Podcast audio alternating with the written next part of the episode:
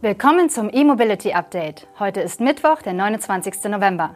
Wir berichten heute unter anderem über die Zukunft des bidirektionalen Ladens, noch eine China-Marke, die nach Europa kommt und den ersten elektrischen Pferdetransporter. Reiten wir los.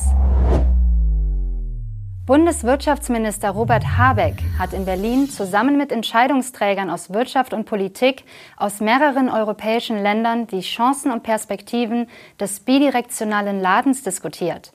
Ziel der Runde ist es, das bidirektionale Laden bis 2025 zur Marktreife zu bringen, wie das Wirtschaftsministerium anschließend mitgeteilt hat.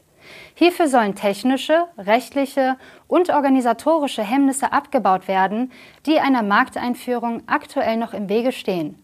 Es wurde vereinbart, einen gemeinsamen rechtlichen und regulatorischen Rahmen so zu entwickeln, dass Steuern, Abgaben und Umlagen kein Hemmnis mehr für die Entwicklung des Geschäftsmodells darstellen, so das BMWK. Darüber hinaus soll die Industrie die Entwicklung europäischer Normen und Standards für das bidirektionale Laden vorantreiben. Konkrete Entscheidungen wurden also noch nicht getroffen.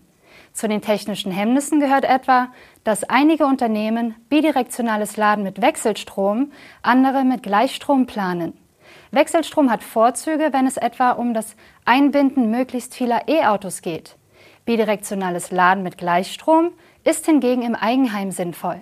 Sowohl die PV-Anlage auf dem Dach, der Heimspeicher in der Garage und der Akku im E-Auto arbeiten mit Gleichstrom. Nur für den Ladevorgang auf Wechselstrom zu gehen, würde enorme Wandlungsverluste mit sich bringen. Zu den rechtlichen Hürden zählen etwa Fragen rund um die rechtssichere und steuerlich korrekte Abrechnung. Was passiert etwa mit Strom, der am Arbeitsplatz auf Kosten des Arbeitgebers in den elektrischen Dienstwagen geladen wird und zu Hause über die bidirektionale Ladefunktion wieder ins Netz eingespeist wird? Oder umgekehrt, wie wird der zu Hause erzeugte PV-Ladestrom behandelt, wenn das Auto an der bidirektionalen Ladestation am Arbeitsplatz das Netz stabilisiert oder das Gebäude des Arbeitgebers mit Strom versorgt? Viele Fragen, die noch beantwortet werden sollen, bevor der Gesetzgeber den Rahmen definiert. Leider setzt sich damit auch die Ungleichbehandlung stationärer und mobiler Speicher bei den Netzentgelten noch weiter fort. Lotus Technology hat vor seinem geplanten Börsengang weiteres Kapital beschafft und zudem eine Reihe eigener Ladelösungen präsentiert. Diese sollen im kommenden Jahr auch nach Europa kommen. Bei dem Unternehmen handelt es sich um die Elektroautosparte der Geely-Tochter Lotus. Diese hat zuletzt etwa 750 Millionen US-Dollar an neuen Finanzierungszusagen erhalten.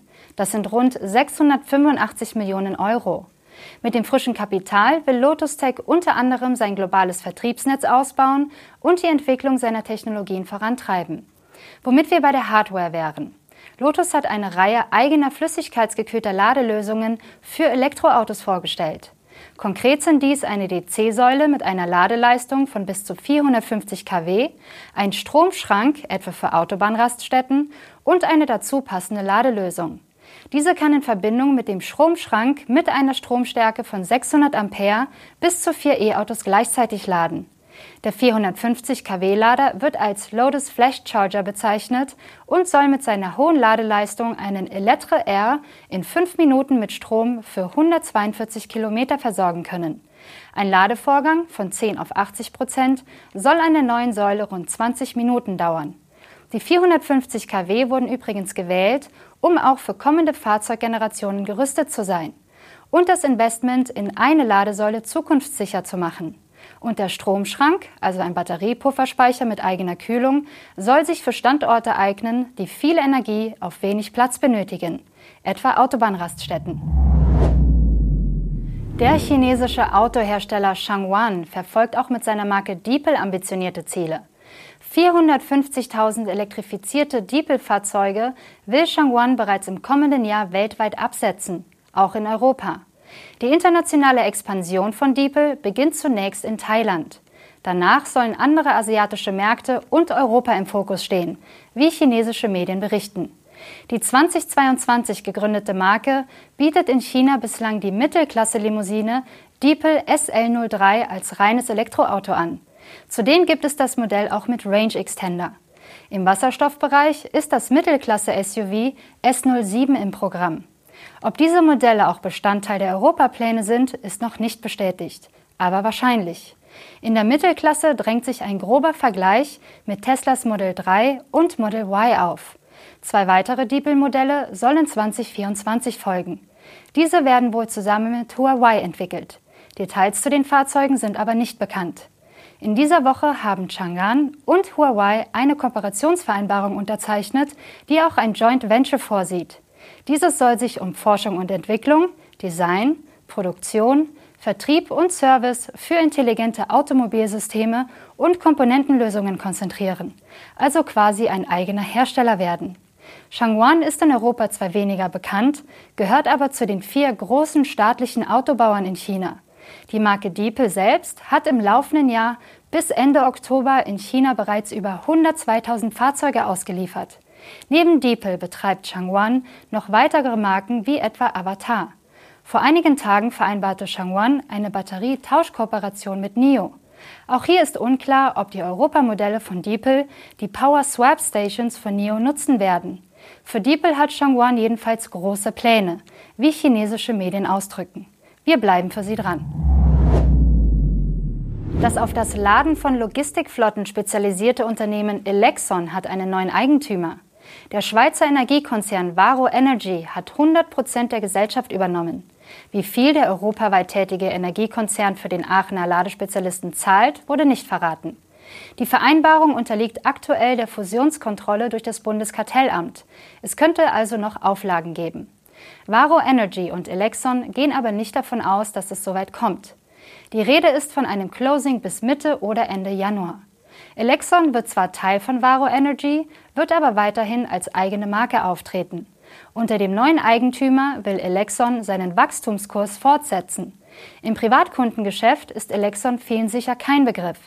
Das Aachener Unternehmen baut Ladepunkte für Unternehmensflotten, vor allem aus dem Bereich Logistik. Dabei entwickelt Elexon die Hard- und Software selbst, lässt diese aber von Partnern produzieren. Das Unternehmen in seiner derzeitigen Form wurde 2019 als Joint Venture unter anderem von der SMA Solar Technology AG gegründet. Trotz der Corona-Pandemie ist Elexon stark gewachsen. Der Umsatz lag 2022 im zweistelligen Millionenbereich. Zur Belegschaft zählen über 70 Mitarbeitende. In Aachen und remote in ganz Deutschland. Auch hier soll das Wachstum 2024 weitergehen. Die Böckmann Fahrzeugwerke haben in Zusammenarbeit mit A plus T Nutzfahrzeuge sowie Renault Trucks das erste Konzeptfahrzeug für den vollelektrischen Transport von Pferden entwickelt. Der Compact E ist für Fahrten zum Training, regionalen Turnieren oder zum Tierarzt gedacht, aber nicht für lange Transporte. Der Böckmann Compact E baut noch auf dem Renault Master E-Tech der aktuellen Generation auf. Bei 20 Grad Außentemperatur und einem Pferd an Bord soll die Reichweite bei rund 120 Kilometern liegen. Dabei handelt es sich nicht um einen WLTP-Wert, sondern eine real auf der Landstraße ermittelte Reichweite, wobei das Fahrzeug tatsächlich mit einem Pferd beladen war. Angaben zum Akku gibt es zwar nicht, der Master E-Tech war zuletzt in der Serie aber mit einer 52 Kilowattstunden großen Batterie ausgestattet, für 200 WLTP-Kilometer im Kastenwagen. Mit dem Kofferaufbau des Compact E scheinen die 120 Kilometer somit realistisch. Geladen wird der Akku per Wechselstrom mit 7,4 kW. Der Pferderaum ist mit einer hohen variablen Trennwand, einem Dreitürensystem und einem Durchgang zum Sattelraum ausgestattet. Die Seitenpolsterung auf Alu-Trennwand und Seitenwand sorgt für die nötige Sicherheit. Bei den Anforderungen für den Pferdetransport gehen Faktoren wie Sicherheit und Platz natürlich vor der Aerodynamik des Kofferaufbaus. Bei dem elektrischen Pferdetransporter handelt es sich noch um ein Konzeptfahrzeug. Ob es in Serie geht, ist unklar. Das waren die News und Highlights der Elektromobilität zur Wochenmitte. Schön, dass Sie dabei waren. Wir melden uns mit dem E-Mobility Update am morgigen Donnerstag wieder. Bis dann.